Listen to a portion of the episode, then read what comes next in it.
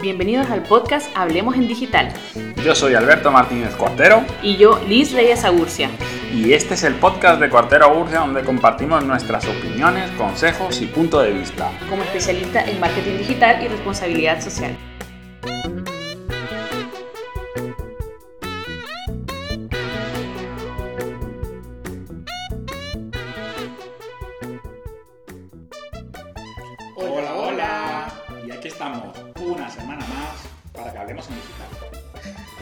Saben que este podcast está pensado para hablar de una de las cosas que más nos gustan, que es el marketing en todas sus formas.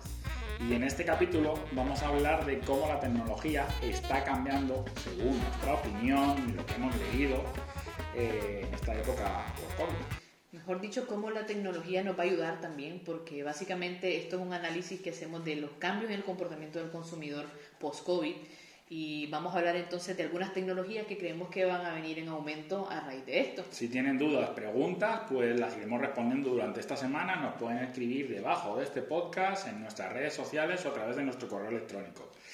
Y pues bueno, Liz, yo creo que sinceramente la tecnología y la nueva forma de comunicarnos ha ayudado muchísimo a todos los países del mundo para sobrevivir durante estas semanas de confinamiento. No sé qué opinas.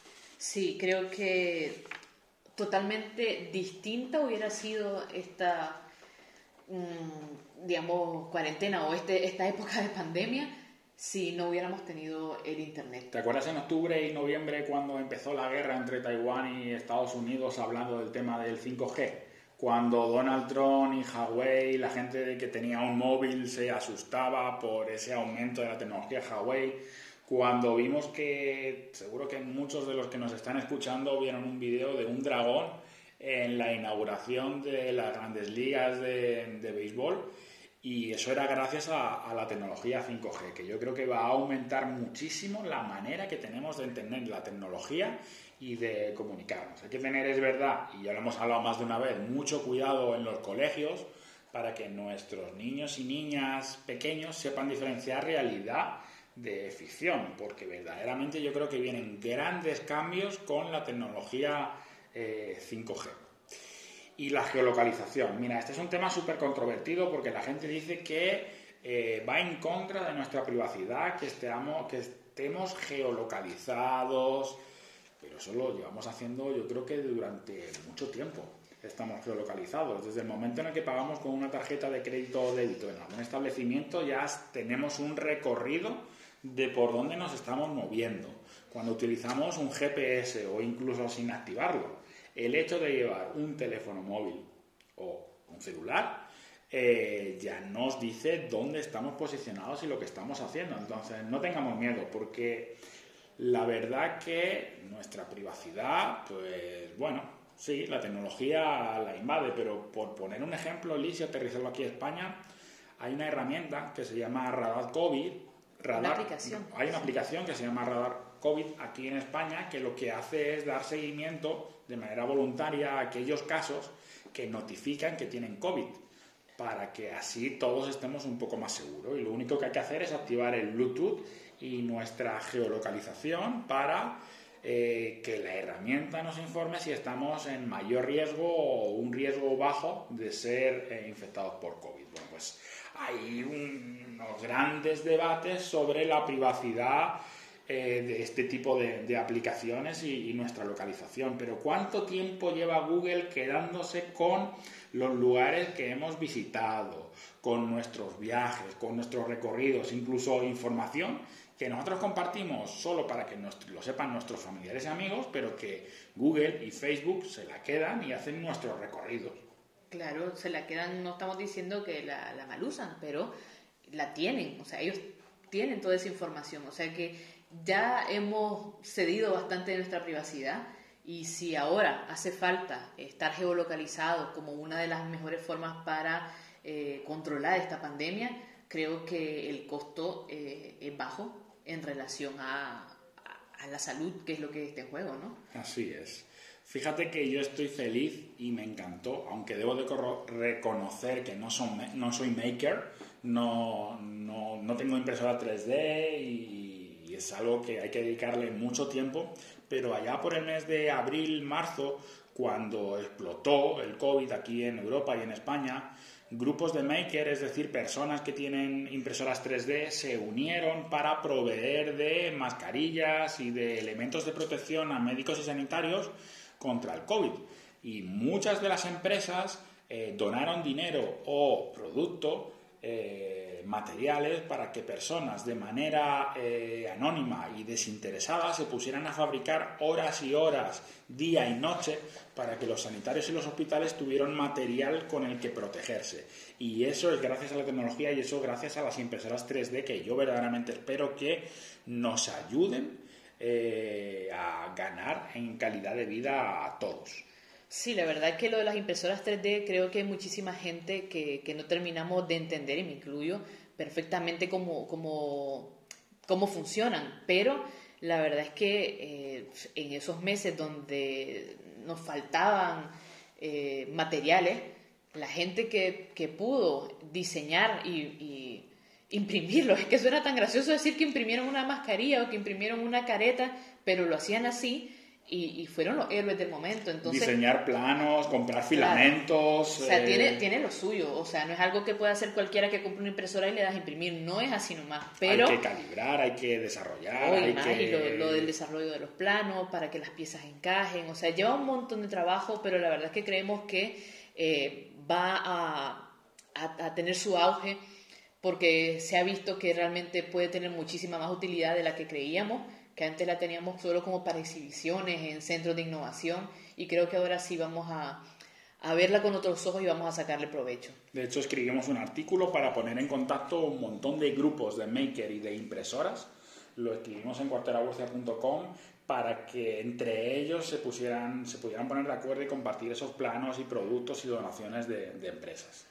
También hablamos de videollamadas y de transmisiones en vivo que todos hemos visto en nuestras redes sociales, que amigos y, y conocidos se han puesto a realizar. De hecho, ya lo hemos hablado en, en algún otro eh, podcast, al igual que de códigos QR cuando hablábamos hace unas semanas de, los menús digitales, ¿no, Liz? Sí, no solo de los menús digitales, en general como tenemos, vamos a tener la necesidad de disminuir los contactos físicos o de las cosas que tocamos, pues el código QR es una buena opción porque la verdad es que todos andamos un teléfono en la mano, un celular, y la mayoría de ellos traen ya un lector de códigos QR. Entonces es una buena forma de, eh, de comunicarse de las empresas con, con, las personas sin la necesidad de tocar. Por ejemplo, para, para los menús es súper útil, pero no solo para los menús, eh, para indicaciones de todo tipo.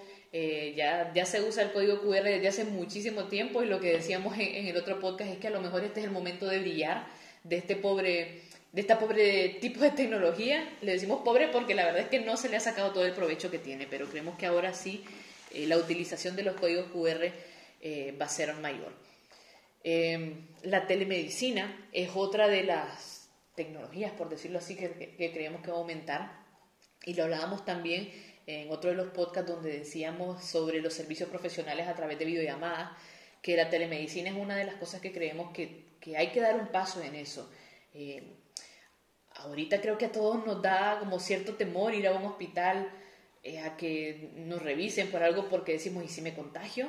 Entonces, pues hacerlo. Hay consultas que se pueden hacer perfectamente a través de, una videollamada. O sea, esto ligado a que haya eh, un 5G. O sea, si nos permitimos tener esas tecnologías de transferencia de datos de tan buena calidad, la telemedicina puede ser una buena alternativa para evitar contagio y eh, no desatender a, esas personas que necesitan acudir a estos centros. Y además evitar la aglomeración de personas porque se está viendo mucho también que como los, los, eh, los doctores están tan saturados atendiendo a tantas personas, pues obviamente se llena las salas de espera y no queremos aglomeraciones ahorita en tiempos de COVID. Entonces la telemedicina puede ser eh, esa tecnología que, o, mejor dicho, esa forma de atender ahora que a través del uso de las nuevas tecnologías nos facilite dar soluciones médicas, sin necesidad de la exposición de ir a un hospital. ¿Te imaginas qué increíble que te estuviera operando alguien aquí en España o en Nicaragua, médicos especialistas, pero que estuvieran coordinados por un médico, el, mejor especialista que esté en Australia? No, no, no, no inventé, eso es mucha casa de papel y no. No, pero a lo mejor con el, con el 5G y con las conexiones y con los chips podríamos hacerlo. A lo mejor, pero para eso todavía no estoy preparada. la realidad virtual y la realidad aumentada yo creo que nos ayudarían también a que te operara ese médico a distancia. Sí, sí, sí, muy bien que aumente realidad virtual, realidad aumentada, a mí que no me opere nadie, pero es cierto que creemos que eh, va a haber un mayor uso de la realidad virtual y la de realidad aumentada para, para, prestar servicios, para educación. para educación también que va a ser tan necesaria para la telemedicina, no para operar, pero sí para la telemedicina. Eh, que podamos, otra vez vuelvo a lo mismo, ligado al 5G, porque claro, si tenemos esa eh, capacidad de transmisión de datos, se pueden hacer muchísimas más cosas y eh, no solamente para las compras, que decía Alberto en otro de los podcasts, estamos hablando solamente de gastar. No, o sea, hablemos de realidad virtual y realidad aumentada no solamente para usarlas en el e-commerce, hablemos de estas para usarlas eh, como atención al cliente, para usarla en la telemedicina, para usarla en los servicios profesionales a través de videollamadas, para usarlas en la educación. Creemos que, que pueden haber muchos usos. Que, la verdad que últimamente estamos leyendo mucho sobre todos estos temas, en los que no somos expertos, pero sí que nos está entrando la curiosidad de saber más, de desarrollar y de, ver hacia dónde van las aplicaciones y cómo las podemos implementar en términos de marketing y de responsabilidad social. Así que si tenéis dudas, si consideráis que podemos colaborar con vosotros o ayudaros, si queréis que investiguemos juntos o que resolvamos alguna duda, pues nada, nos podéis escribir debajo de este podcast o a través de nuestras redes sociales. Así que bueno, yo creo, Liz, que hasta aquí llegamos, ¿no? Así es. Bueno, de momento, porque de este tema podríamos hablar muchísimo, pero bueno, eh, hay un poquito más de información al respecto en el, en el ebook que se pueden descargar de manera gratuita en nuestra tienda, en cuarterobolsa.com. Y ya saben que sus preguntas, sus comentarios, eh, los esperamos a través de las redes o debajo de este podcast. Y bueno, nos encontramos la próxima semana y recuerden que aunque aquí hablemos en digital, no hay nada como el contacto personal, pero cuidado con el COVID, así que mantengan su distancia. Nos vemos. Adiós. La semana que viene.